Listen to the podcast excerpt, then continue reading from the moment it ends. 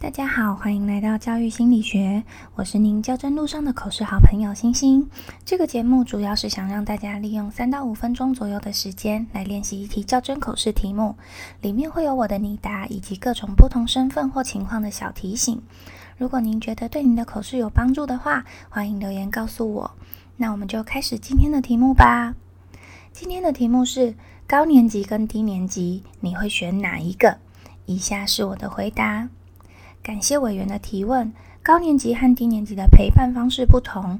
如果学校让我选择高年级或低年级的话，我会向学校表明两个年段我都可以接，让学校好做安排。以下是我认为高年级和低年级都适合我的原因。针对高年级的部分，我认为我对高年级的学生来说亦师亦友，因为高年级学生进入青春期，比较容易产生亲子冲突或师生冲突。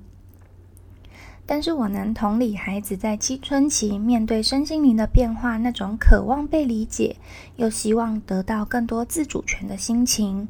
因此，我既能陪伴他们面对青春期的巨变，也能成为他们与父母、其他师长的润滑剂，引导他们如何用正确、健康的方式跟自己和长辈相处。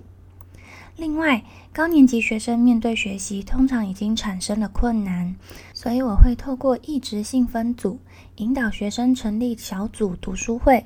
这个读书会不仅要学习如何读书，我也会引导学生练习定定目标，以及拟定时间规划表。因为读书会将班上高成就与低成就的学生产生了连结，学习低成就的孩子在读书会成员的鼓励和带领下有了进步，因而产生了学习动机。甚至有个学生在两年的读书会运作下，从学习辅助的个案名单中脱离，还一路进步到班上的前三名。不仅学生自己觉得很有成就感，我也觉得很感动。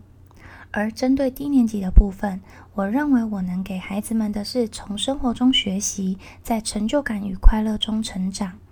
低年级孩子的家长大多希望孩子在学校能够快乐学习，并且产生对学习的兴趣。因此，我会在国语课文教到下雨了的时候，实际让孩子在雨天穿着雨衣到教室外面去聆听雨滴的声音，感受雨滴拍打在身上的感觉。在数学课教到公分与公尺的时候，带学生到户外进行跳远比赛；在综合课教到安全标志的时候，带学生到学校观察危险区域。让学生自己设计安全标志后，带他们到总务处介绍自己的设计，并争取张贴的机会。而这些活动都让学生觉得学习很有趣，而且也能实际运用到生活中，进而增加他们的学习动机，也能达成十二年国教目标自发互动共好。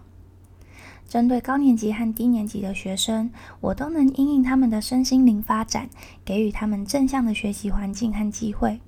除了上述的分享，我在班级经营方面也有不同的规划，所以我认为这两个年段的孩子我都有把握能够带好。无论学校如何安排，我都乐意接受。以上是我的分享，谢谢委员。这个题目是新北教真口试曾经考过的题目。那如果有带过高年级和低年级的老师，建议不要直接二选一。如果真的要二选一的话，一定要强调自己也有能力可以带好另外一个年段，这样会比较完整。那我今天的分享就到这，我们就下次再见喽，拜拜。